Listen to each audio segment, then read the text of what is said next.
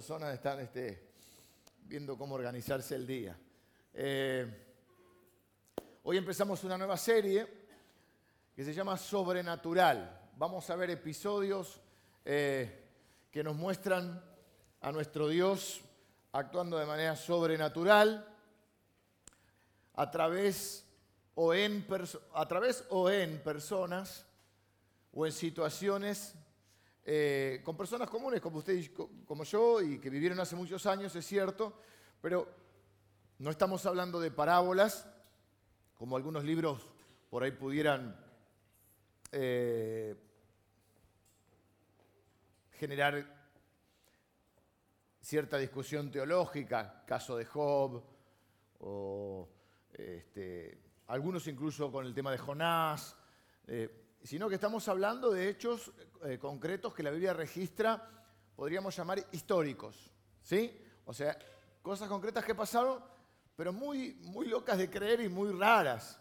Eh, iremos viendo, no, soy el único que va a predicar en esta serie, pero van a ver eh, que, a quien le toque predicar tendrá preparado algún evento extraño. No sé cómo se irá desarrollando la serie. Esta serie es buena porque tampoco tiene un la vamos a ir coordinando o enganchando con la serie sobre la reforma, pero puede, hay muchas cosas en la Biblia, episodios raros, hemos hablado de, qué sé yo, hay un episodio que mencionamos la semana pasada que hacía referencia este, eh, a Habacuc, que tenía que ver con el, día que el sol y la luna se detuvieron, se, se quedaron para que el pueblo de Israel pudiera terminar la batalla. Y vamos a ver un hecho extraño en la palabra de Dios. Antes de eso quiero recordar que el viernes 25 de agosto tenemos los bautismos. Así que si usted todavía eh, no se bautizó y ha recibido al Cristo en su corazón, ha puesto su fe en Jesús, eh, debería bautizarse. La Biblia dice que el bautismo es un mandato, no es una cosa que uno tenga que sentir algo especial o tenga que orar para ver si es la voluntad de Dios.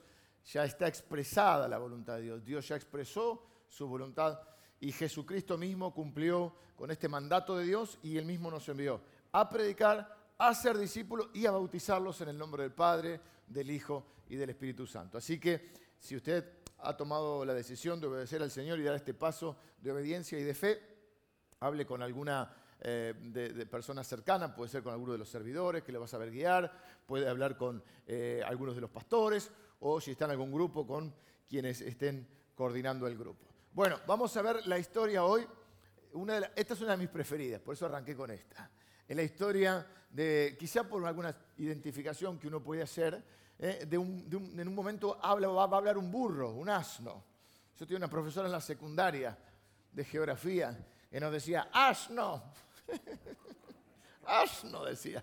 Eh, pero lo hacía con cariño. Antes no había eso del bullying. Bueno, sí, no sé si no se decía bullying, ¿vieron? Pero todos teníamos apodos y sobrenombres.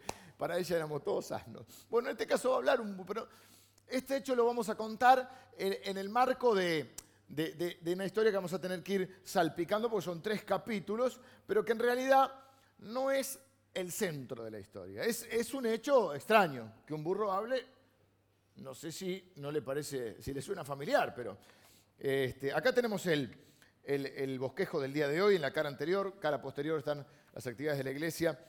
Dice, la irrevocable bendición de Dios. Por eso esta, historia de la Biblia eh, es una de mis preferidas del Antiguo Testamento. Reconozco que no es la primera vez que he predicado, pero bueno, eh, siempre uno lo mira. Pero yo tengo la ventaja, no me acuerdo. yo no puedo agarrar y predicar. Vos predicaste una serie y la vida es bella, no me acuerdo. De algunas cosas tengo registro anotado y otras no. Así que vamos a ver esta. Una escena extraña en la palabra de Dios. El libro de números. El libro de números se le atribuye a quién? ¿Están conmigo o están las paso todavía ustedes?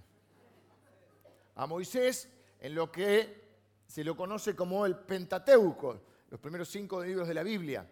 Génesis, Éxodo, Levítico, Números y Deuteronomio. ¿Y qué son estos eh, estos libros, bueno, van contando un poco eh, el inicio, obviamente, los inicios de la historia de la humanidad y los inicios de la historia del pueblo de Israel.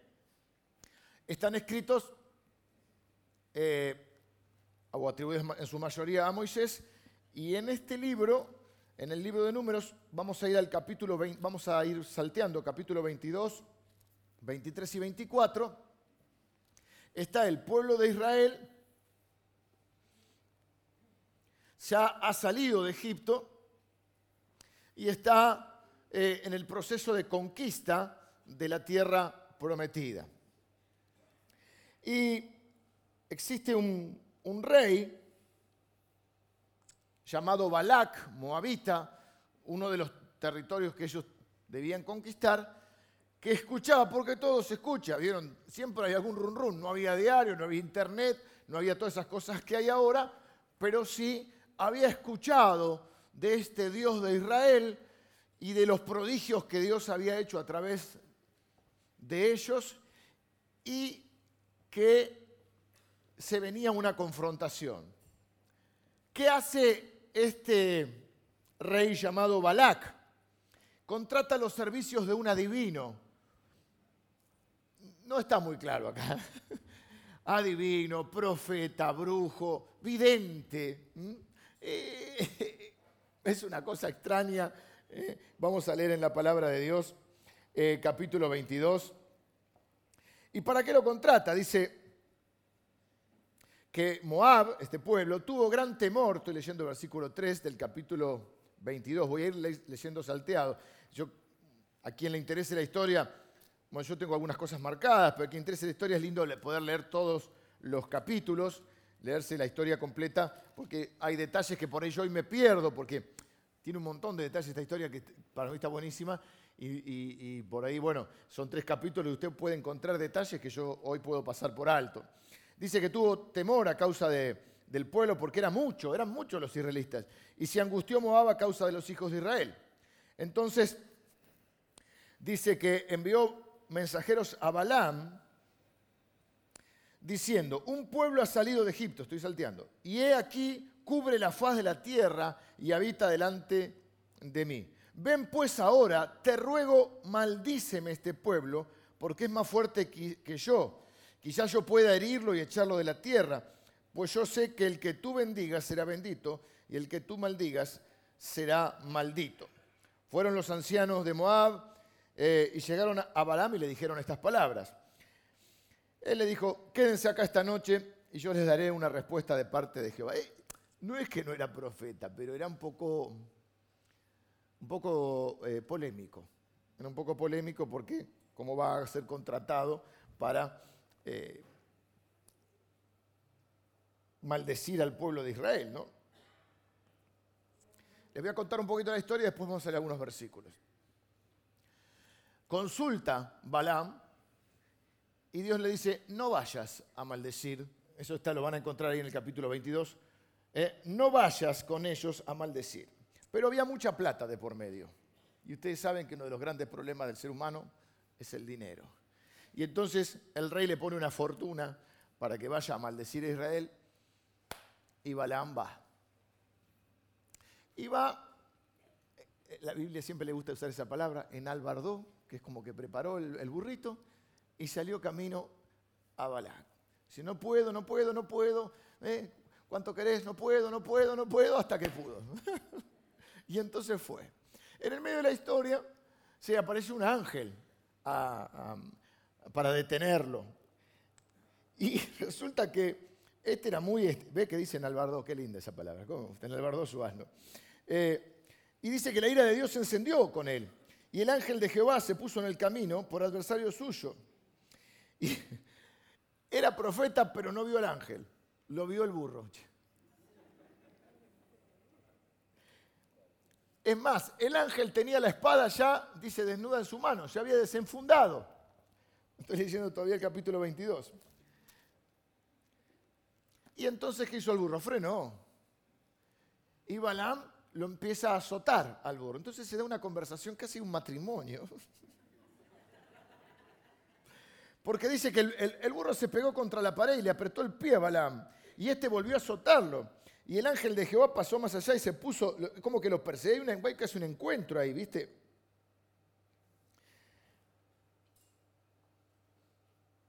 Y el ángel, entonces Dios le abre la boca al, burro y el burro le dice, ¿por qué me pegas?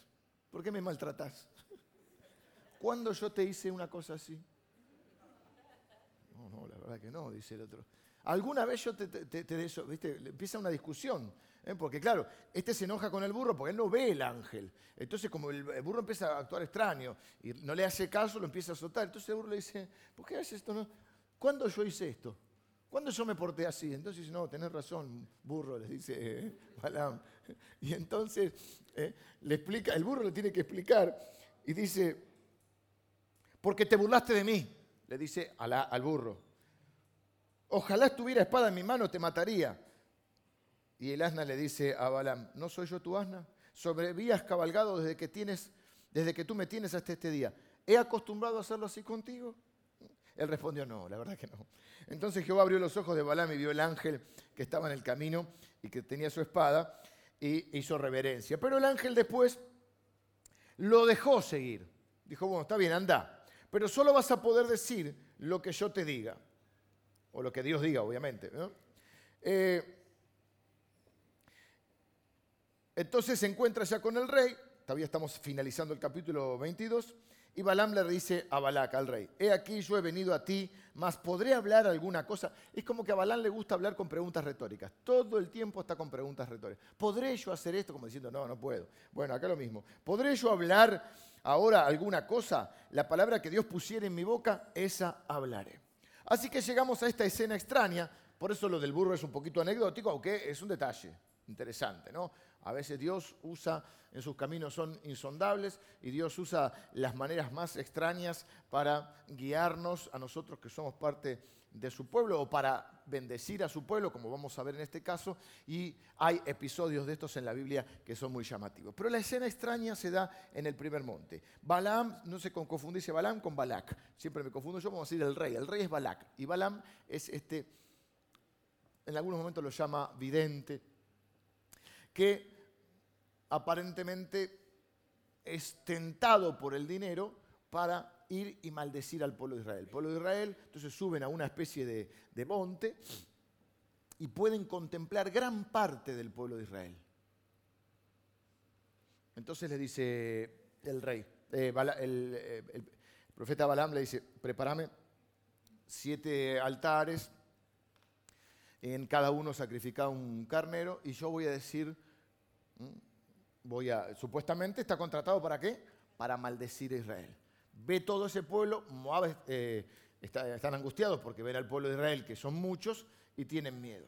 Así que están estas dos figuras ahí, el rey y el vidente. El rey preocupado porque había oído de la fama del Dios de Israel. Y Balán dice, bueno, vamos a maldecirlo. Preparan todos los carneros y cuando va a maldecir, esto es lo que dice. Y esto sí se los voy a leer. Ya estamos en el capítulo 23. Balak tomó a Balaam, lo hizo subir al monte que se llama Bamot Baal, y de allí vio a los más cercanos del pueblo. No vio a todo el pueblo de Israel, porque eran muchos. Hace todos los holocaustos, prepara todo, y dice que Balaam tomó su parábola y dijo, de Aram, esta ya, está, ya está hablando, eh, dice que las dos primeras veces, tres veces va a intentar maldecir al pueblo de Israel, entra en una especie de trance. Por eso no está muy claro a ver este personaje tan cuestionado. Entra en una especie de trance y dice, de Aram me trajo Balac, rey de Moab de los montes del oriente. Ven, maldíceme a Jehová y ven, execra a Israel. Pero se pregunta él mismo en el versículo 8 del capítulo 23, ¿por qué maldeciré yo al que Dios no maldijo? ¿Y por qué de execrar al que Jehová no ha execrado? Porque de las cumbres de las peñas lo veré y desde los collados lo miraré. He aquí un pueblo que habitará confiado y no será contado entre las naciones, un pueblo especial, un pueblo aparte, dice otra versión. ¿Quién contará el polvo de Jacob o el número de la cuarta parte de Israel? Muera yo la muerte de los rectos y mi postrimería sea como la suya. Te voy a traducir la primera, el primer intento que hace Balaam de maldecir a Israel. Tiene que maldecirlo y dice, he sido llamado para maldecir a Israel, pero ¿cómo puedo maldecir al que el Señor no ha maldecido? Como profeta veo este pueblo ahora delante de mí. morará aparte de todas las naciones, un pueblo especial, distinto. Cuando mueran los demás pueblos, este va a seguir. ¿Quién podrá contarlo? Es decir, van a multiplicarse. Es un pueblo que el Señor, o que, el Señor está en pacto con este pueblo. Quisiera formar parte de este pueblo al morir. Tremendo. Va a maldecir contratado, le pagan una fortuna para que quiera maldecir a Israel y cuando quiere maldecirlo, lo que le sale es bendición. Entonces Balak dice, pará, pará, te llamé y te pagué para maldecirlos y los has llenado de bendiciones. Léanlo ahí. Versículo 11. Entonces Balak dijo a Balaam, ¿qué me has hecho? Te he traído para que maldigas a mis enemigos y aquí has proferido bendición o bendiciones. Él respondió y dijo, ves que le gusta como con preguntas siempre, no cuidaré de decir lo que Jehová ponga en mi, boca. Dijo Balak, te ruego que vengas conmigo a otro lugar, probemos de vuelta. Vamos a otro monte, a la cumbre de un monte que se llama Pisga. Y él vuelve a decir lo mismo, no puedo decir otra cosa que lo que Dios me diga. Segundo intento, vuelven a poner los holocaustos, vuelven a poner los, los, altares, sacrifican los carneros en holocausto, todo preparado, entra en trance nuevamente, tomó su parábola y dijo, segunda vez, ¿qué tiene que hacer? Maldecir al pueblo de Israel. Balac, levántate y oye, escucha mis palabras, hijo de Zippor. Dios no es hombre, este quizá lo sabe en este versículo. Dios no es hombre para que mienta, ni hijo de hombre para que se arrepienta. Él dijo, ¿y no hará? Habló, ¿no lo ejecutará? He aquí, he recibido orden de bendecir. Él dio bendición y no podré revocarla. No ha notado iniquidad en Jacob ni ha visto perversidad en Israel. Jehová su Dios está con él y júbilo de rey en él. Dios los ha sacado de Egipto. Tiene fuerzas como de búfalo, porque contra Jacob no hay agüero. Agüero eh, podría traducirse como magia, hechizo, brujería. No hay, viste, no, no hay... Claro, pero acá están el no, no, hay, no hay conjuro que yo pueda hacer, no hay, no hay, un, no hay un, hechizo que yo pueda hacer para maldecirlos. Una brujería, podríamos también traducirlo. Eh, porque contra Jacob no hay agüero, o aguero, no sé cómo se será este, ni adivinación contra Israel como ahora será dicho de Jacob y de Israel, lo que ha hecho Dios. He aquí el pueblo que como león se levantará y como león se erguirá, no se echará hasta que devore la presa y beba la sangre de los muertos. Entonces Balaam, de vuelta, ya que no lo... Esta es mundial. Te traduzco un poquito lo que dice. El Señor no es como el hombre, no miente, no cambia de opinión, no maldice lo que antes bendijo, es fiel a su pacto y sus promesas. No puedo maldecir a Israel. El Señor mismo está entre ellos, mora con ellos. Ellos dan gritos de exaltación. Él los trajo de Egipto, son invencibles. No hay brujería, no hay adivinación que sirva contra ellos, porque el Señor está con ellos. Y Balaam dice, si no vas a, maldecirlo, por lo menos no digas nada. O sea, por lo menos no lo bendiga, ya está negociando, ¿viste? La primera vez, maldecímelo. No, no, no, vamos a probar de vuelta. Acá dice, pará, pará. ¿Viste? Con las manos así. Pará, pará. Si no los vas a maldecir, al menos no los bendigas. Pero viste que no aprende. Viste hay una, hora que dice garrote, garrote garrote. Tres veces, ¿no? Y hay un dicho que dice la tercera es la vencida. Bueno, este perseverante, ya dos veces le pasó, que va, va por la tercera. Y va a un monte eh, Ah, mira vos, esta, es distinta. Esta es distinta porque, si además de que el monte se llama peor, el típico chiste fácil, que peor le iba a ir a él, es que esta vez no entra en trance. Dice, estamos ya en el, en el 24. Cuando vio Balaam que parecía bien a Jehová que él bendijese a Israel, no fue como la primera y segunda vez en busca de, diríamos, de brujería o de hechizo, sino que puso su rostro hacia el desierto. Estoy leyendo el versículo 1 del capítulo 24. O sea, directamente él sabía en el fondo de su corazón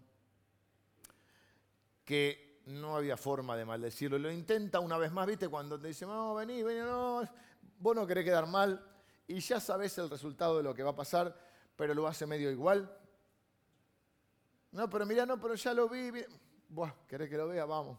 Entonces va, pero ya ni se gasta en entrar en trance ni adivinación, sino que directamente contempla al pueblo de Israel y va a decir, No fue como la primera ni la segunda vez, sino que directamente alzó sus ojos, vio a Israel alojado por sus tribus y el Espíritu de Dios vino sobre él. Por eso es un personaje muy extraño. Tomó su parábola y dijo, eh, la tercera bendición que también está escrita así en un lenguaje, eh, diríamos, entre poético y extraño. Te lo traduzco directamente. Dice, veo el destino y el futuro de Israel. Cuán hermosas son tus moradas, oh Israel cuán bendecidas por el Señor, eres invencible, vencerás todos tus enemigos, a todos tus enemigos, eres la bendición de la tierra. Y acá hay una de las frases que luego se aplica al pueblo de Dios, benditos todos los que te bendijeren y malditos los que te maldijeren, o benditos los que te bendicen, malditos los que te maldicen.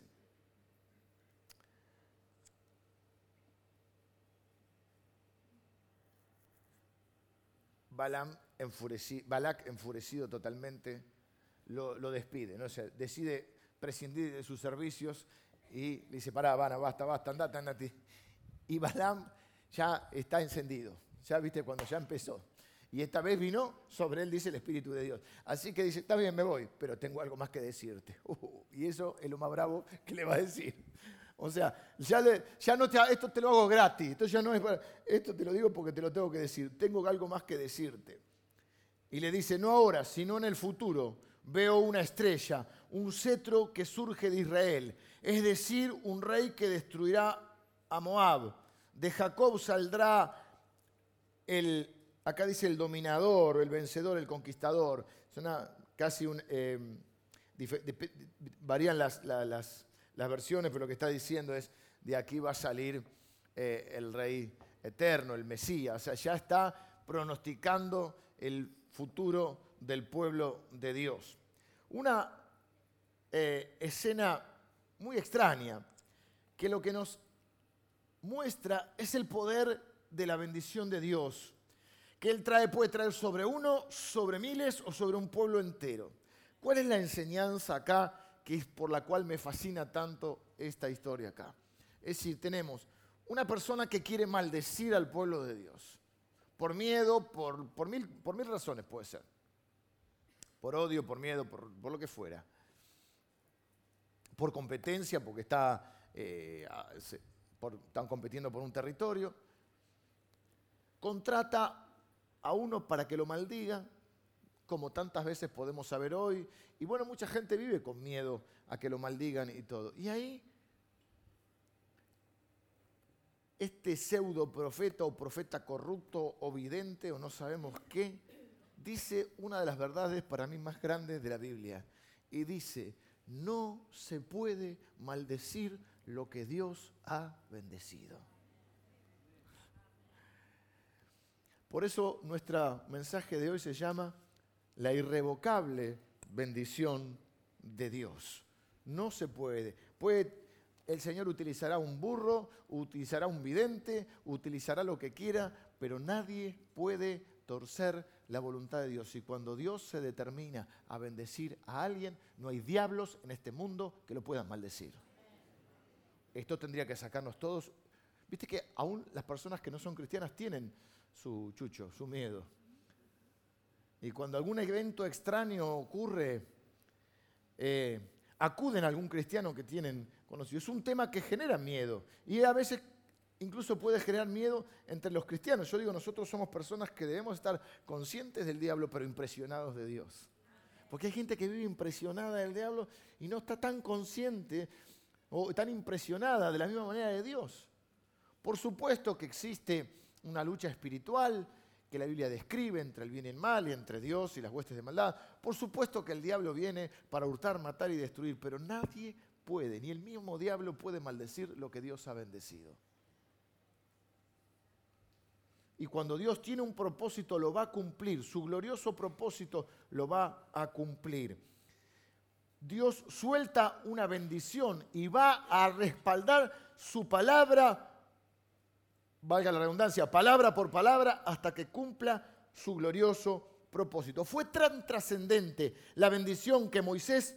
Eh, esta bendición que Moisés se la recordaba continuamente al pueblo. Por ejemplo, en Deuteronomio, anótenlo, 23.5 dice, pero Jehová tu Dios no quiso escuchar a Balaam. Jehová tu Dios te convirtió la maldición en bendición porque Jehová tu Dios te amaba. Mil años después, más o menos, en el libro de Jeremías, en el capítulo, eh, perdón, en el libro de Nehemías, en el capítulo 13, creo que es el versículo 2, vuelve a recordar. Pasaron mil años. El pueblo de Israel es un pueblo que tuvo una transmisión oral de la ley de Dios. Esto que te mando hoy, lo repetirás cuando te levantes y al acostarte y se lo, dirás se lo enseñarás a tus hijos y a los hijos de tus hijos, porque así se transmitió la fe. Por eso es un pueblo, es un milagro Israel. La Biblia es un milagro que ha llegado hasta nosotros y es un milagro el propio Israel. Y ellos iban transmitiendo esa fe de generación en generación. Hasta el día de hoy, en la Pascua, se sienta el, jefe de familia ¿eh? en la Pascua judía y, se junta y comienza, tienen todo un marcado cómo hacerlo y en un momento comienza diciendo, acuérdate que fuiste esclavo en Egipto.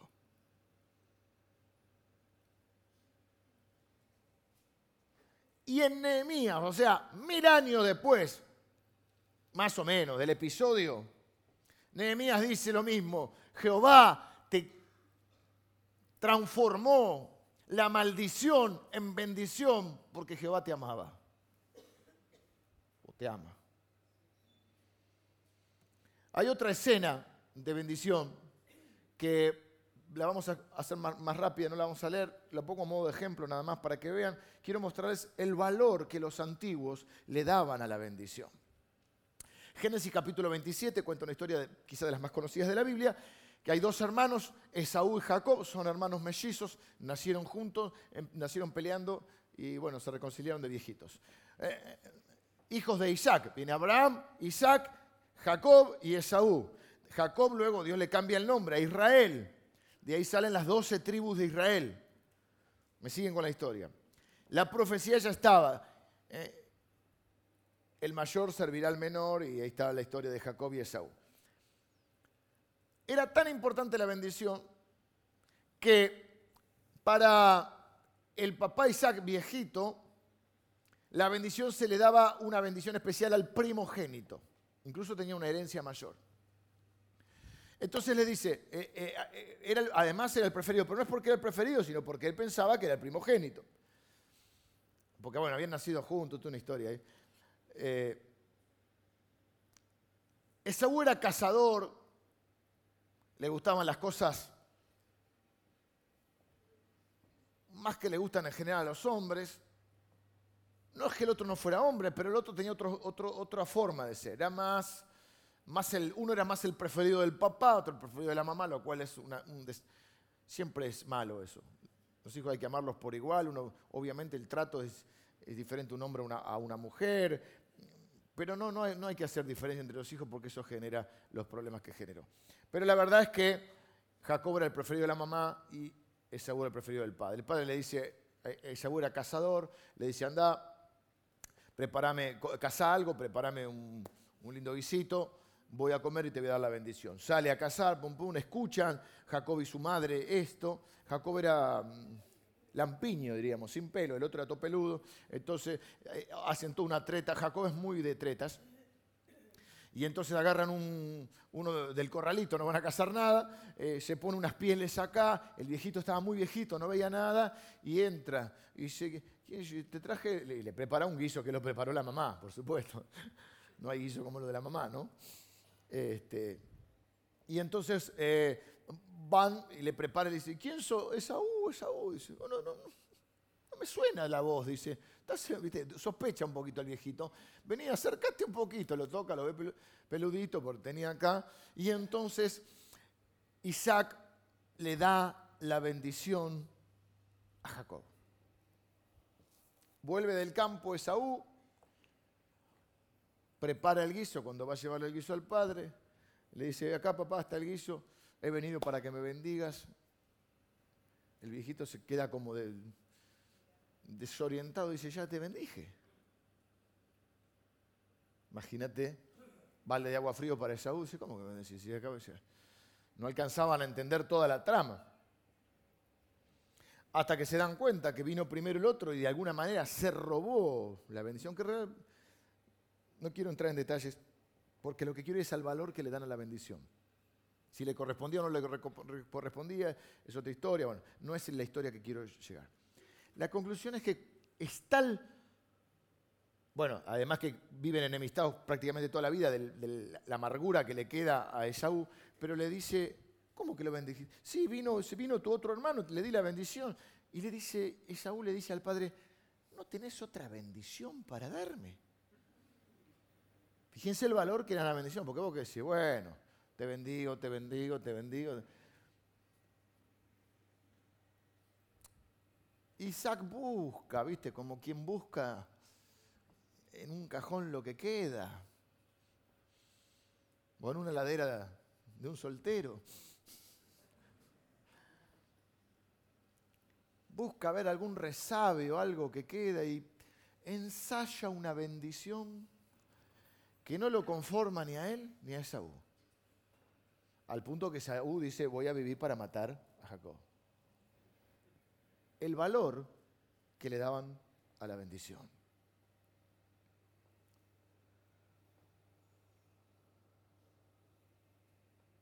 ¿Por qué importó a esta gente tanto la bendición de Dios, otorgada a través de alguien, pero era la bendición de Dios? Porque la bendición de Dios es algo serio. Y cuando alguien imparte una bendición, produce un efecto. Y no se puede jugar con ella. No se puede, ah, te doy la bendición, te la quito. No se puede, se emite una bendición cuando esa bendición proviene de Dios, cuando uno, esté guiado por Dios, emite una bendición. Cuando, en otras palabras, Dios se determina bendecir a alguien, Dios va a cumplir palabra por palabra porque Él tiene un propósito glorioso detrás de esa bendición. Y cuando Dios determina bendecir a alguien, no tengas miedo, querido, porque no hay diablo en este mundo que pueda transformar tu bendición en maldición. Y la Biblia dice en el libro de Efesios que nosotros somos, hemos sido bendecidos con toda bendición espiritual antes de la fundación del mundo, antes de crear los cielos y la tierra, Dios decidió que te iba a bendecir. En otra palabra, vos sos un bendito de Dios. Yo no digo que no estemos conscientes de que hay una batalla espiritual, no digo que no estemos conscientes de las armas que Dios, espirituales que Dios nos ha eh, otorgado para enfrentar el mal. Por eso dice la Biblia que nosotros, las armas de nuestra milicia, se habla de milicia, es un lenguaje bélico. Eh, las armas de nuestra milicia no son carnales, sino poderosas en Dios para la destrucción. No digo que no hay que batallar, por supuesto que hay que batallar, no voy a, contradecir lo que la Biblia dice, pero tenés que estar seguro que si Dios te ha bendecido, si vos sos parte del pueblo bendito de Dios, no hay mal en este mundo que pueda torcer la voluntad del Padre. Y la voluntad del Padre es bendecirte. Te ha bendecido. Viste que Dios tiene problema con los tiempos verbales, porque usa nos glorificó. Bueno, todavía no, porque para Dios las cosas, llama las cosas que no son como si fueran. Cuando Dios determina que algo se haga, se va a hacer. Por supuesto nos ha dado armas espirituales justamente para no utilizar las, armas carnales. Tenemos varias armas, el ayuno, la oración, el estudio de la palabra, eh, eh, eh, la adoración, lo que se llaman las viejas disciplinas de los cristianos pero conscientes del diablo, pero impresionados de Dios. Tanto les importaba la bendición a esta gente. ¿Por qué? Porque la bendición es firme. La Biblia dice en Proverbios capítulo 10, versículo 22, que la bendición de Dios es la que no solo te hace prosperar, te enriquece, sino que no añade tristeza. Y el Salmo 133 dice que cuando los hermanos están, que es hermoso ver a los hermanos eh, reunidos en armonía, porque ahí Dios envía bendición y vida eterna. ¿Quiénes valoramos la bendición de Dios? Aquellos que somos conscientes de que no podemos hacer las cosas solos. Las palabras de Jesús han calado hondo en nuestro corazón cuando Él dijo, sin mí ustedes nada pueden hacer la parte más importante de la gran comisión, que todos sabemos que hay que hacer discípulos, que hay que predicar el Evangelio, que hay que bautizar en el nombre del Padre, del Hijo y del Espíritu Santo, pero la parte más importante está al final, cuando Él dice, y he aquí, yo estoy con vosotros todos los días hasta el fin del mundo. Es Moisés diciendo, si tu presencia no va, a venir, no venir conmigo, no voy. En una discusión que tiene Moisés con Dios, porque a veces se cansaba Moisés del pueblo de Israel, a veces se cansaba Dios, se ministraban mutuamente. Entonces en un momento Dios dice, me cansé, te mando con un ángel, yo no voy. Moisés dice, viste, a veces te pasa que hay dos, ¿viste? y uno afloja o afloja el otro, ¿viste? Y entonces dice, Moisés dice, ¿qué van a decir? En otra vez que lo quería, en un momento Dios le dice, te lo destruyo y te hago otro pueblo. Pero era catarsis nomás. y Moisés dice, ¿cómo? Van a decir que lo sacaste de Egipto para matarlos en el desierto. Bueno, está bien, está bien, sí, bueno. Acá es lo mismo. Dice, bueno, te mando con un ángel. Moisés dice, no, no, no, ¿qué sé? ¿Me vas a dejar a mí solo con esto? ¿Me vas a dejar a mí solo con esto? Si vos no venís, yo tampoco voy. Conscientes de nuestra incompetencia, comenzamos a valorar la presencia y la bendición de Dios, sin la cual nada podemos hacer, dicho por Jesús. ¿Qué es la bendición de Dios? Eh, en el Antiguo Testamento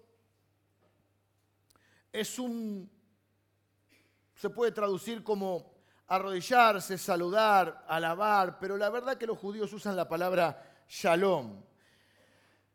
Técnicamente quiere decir paz.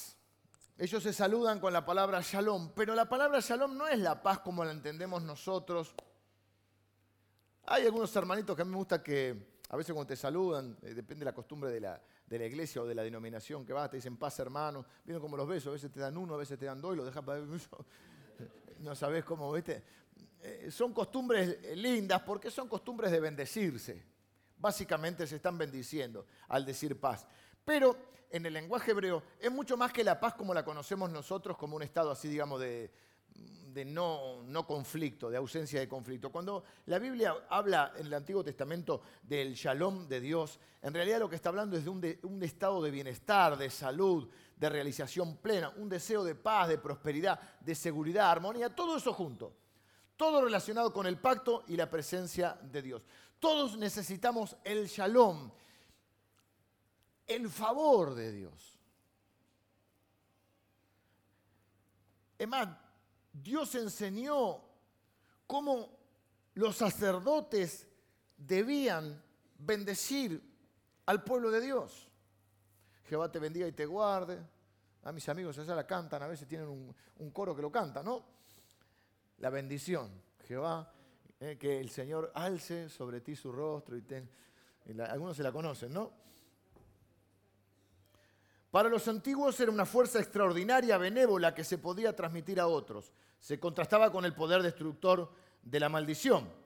Eh, vuelvo a esta idea que es la idea central de esta historia. Estas historias, para mí, este, no, no, no, hay demasiado que hablar, pues hablan por sí solas. Son historias que en realidad lo que hacen es mostrarnos, eh, a través de esta historia, mostrarnos una verdad concreta. Hemos visto acá Puedo agregar alguna cosa más, pero lo concreto es esto. Lo que enseña esta historia es que nadie puede maldecir lo que Dios ha bendecido y que la bendición de Dios es irrevocable. Y dice, Él no es hombre que anda cambiando de idea. No miente. Cuando Dios determina algo, lo ha hecho. Y Dios ha decidido bendecirte. ¿Qué era en el Nuevo Testamento la bendición? ¿Cómo, cómo lo podemos? En el Antiguo Testamento era esa especie de, fuerza benévola, se llama. En el Nuevo Testamento bendecir no es solo, si bien es decir bien, bendecir es decir bien, no es solo repetir una palabra, no es decir te bendigo, te bendigo, te bendigo nada más, sino que es hablar bien de, ese alguien. Jesús bendijo a los niños, bendijo a los discípulos. El centurión, consciente de esto, que es un militar romano, consciente de la autoridad de la palabra de Jesús, y del poder que tenía la palabra de Jesús, le dice, no hace falta que vengas, tiene un, siervo enfermo, no hace falta que vengas a mi casa, porque yo, yo sé lo que es mandar, yo sé lo que es tener autoridad y sé lo que es estar bajo autoridad. Nadie puede tener autoridad si no sabe estar bajo autoridad.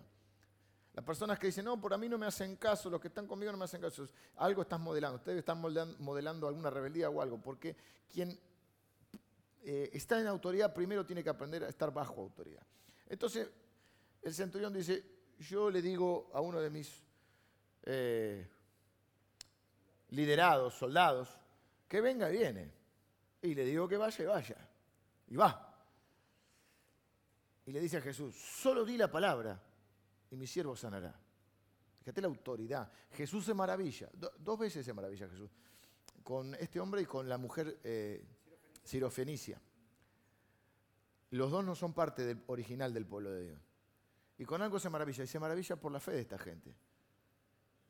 Porque este hombre está tan convencido de la autoridad de Jesús y del poder que tiene su palabra, que dice, solo di la palabra y mi siervo, allá lejos donde esté, mi siervo sanará. Así que nuestro deber es bendecir a los que nos rodean, empezando por nuestra familia, el pueblo de Dios y la sociedad.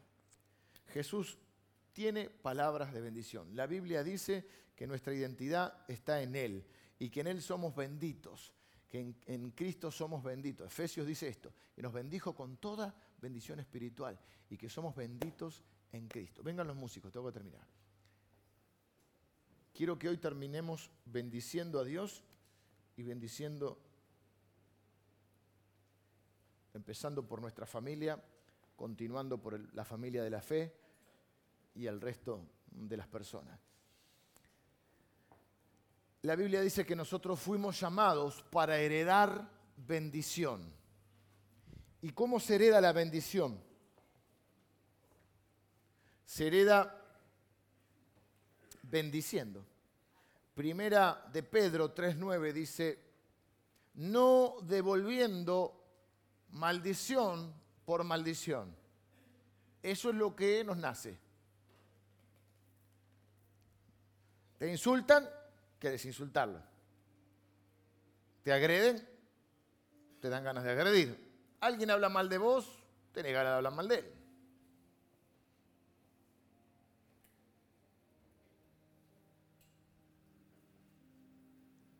Pero dice la Biblia que nosotros somos parte de ese pueblo que hemos visto en una de las veces que profetiza este hombre Balaam, que dice que este es un pueblo aparte. Obviamente está hablando de Israel, pero también se aplica al pueblo de Dios. Un pueblo especial, un pueblo aparte. Que no se maneja como se maneja todo el mundo. Y dice que la forma de, de hacer, eh, de plasmar esa bendición que ya está otorgada desde antes de la fundación del mundo, antes de crear los cielos y la tierra, Dios pensó en vos para que fueras parte de su pueblo, bendito pueblo de Dios.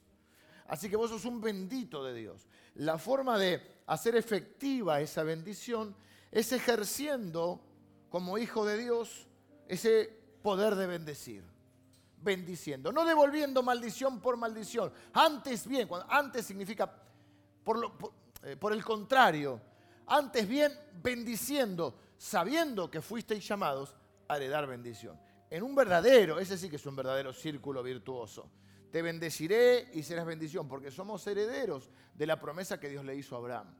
Te bendeciré y serás de bendición. Maldito el que te maldijere, bendito el que te bendijere. En ti le dijo Dios a Abraham, serán benditas todas las naciones de la tierra.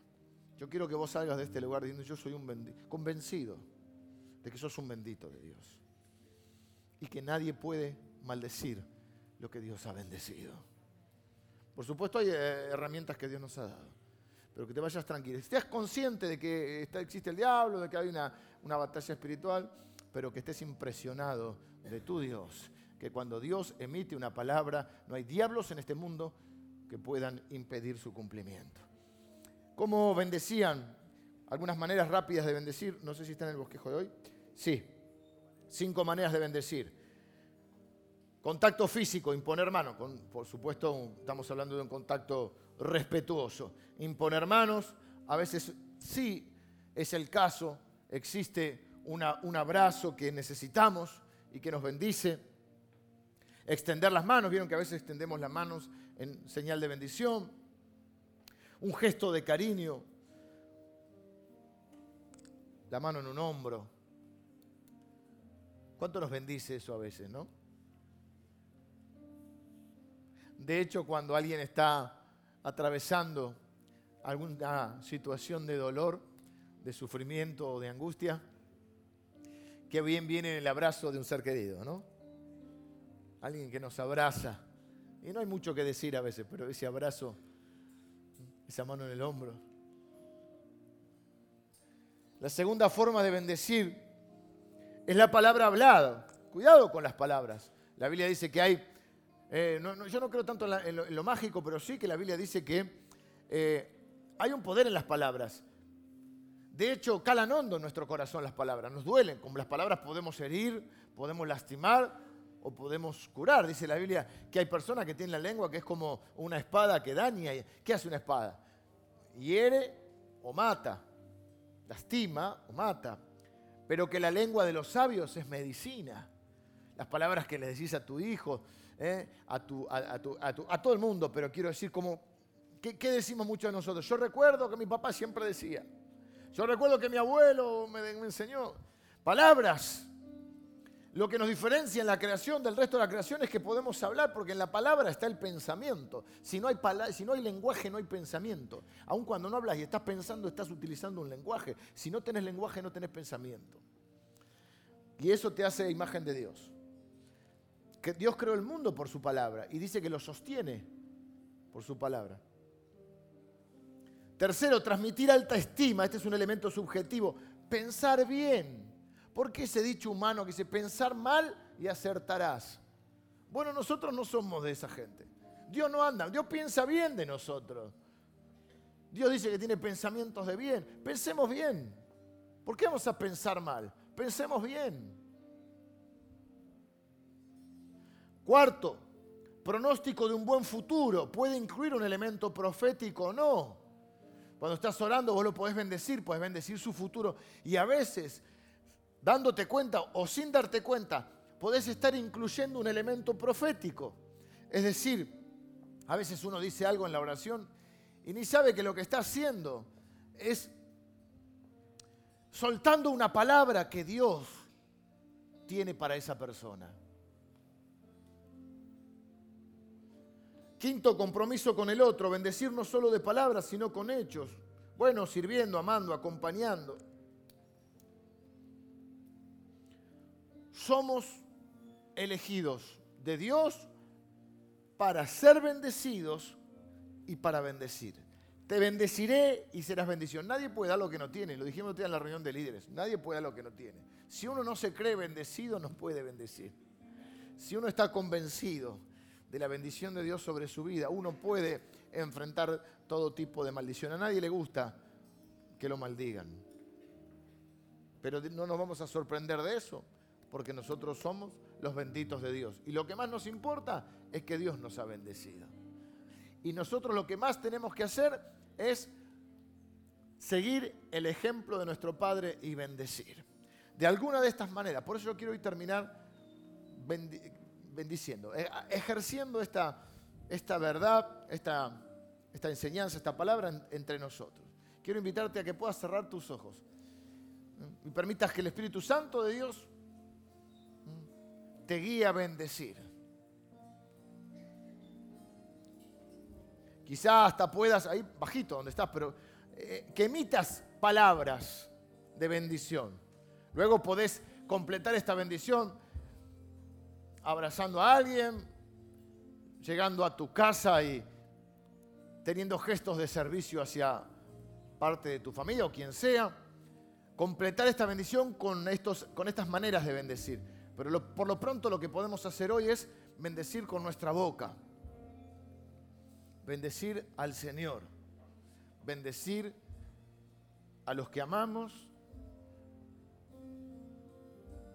Y aún dice la Biblia que nosotros debemos bendecir a nuestros enemigos, a aquellos que no nos quieren, a aquellos que nos maldicen, porque somos hijos de Dios. Confiados y seguros en que Dios ya determinó, antes de crear los cielos y la tierra, determinó bendecirte. Y que la manera de heredar esa bendición es bendiciendo. Somos el pueblo que bendice. Entonces deja que el Espíritu Santo te guíe por quién es orar, a quién bendecir. Y que emitas palabras que quizás sin saber estés profetizando sobre la vida de muchas personas. Porque nadie es como Él y nadie va a poder obstaculizar la bendición de Dios, ni impedir la bendición de Dios. Así que esta mañana la terminamos bendiciendo, un día tan especial, donde también vamos a, obviamente, podemos bendecir a nuestro país, a las autoridades de nuestro país, a las que sean elegidas, y, podemos bendecir esta bendita nación donde quizá un día llegaron nuestros abuelos o nuestros papás y donde se están criando nuestros hijos, se criarán nuestros nietos. Hoy la terminamos bendiciendo, seguros y afirmados en las palabras del Señor que dice, te bendeciré y serás bendición.